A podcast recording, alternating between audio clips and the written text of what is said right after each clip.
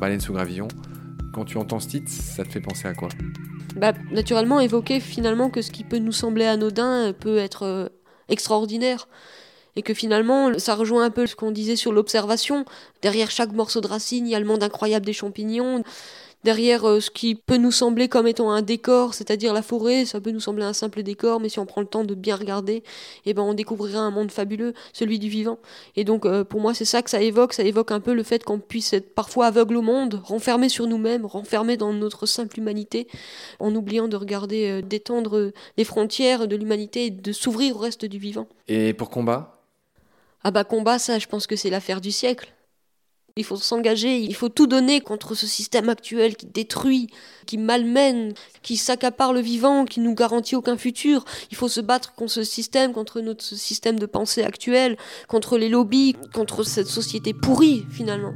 Donc on doit combattre contre surtout, mais aussi combattre pour le vivant. Et c'est ça qui doit nous motiver.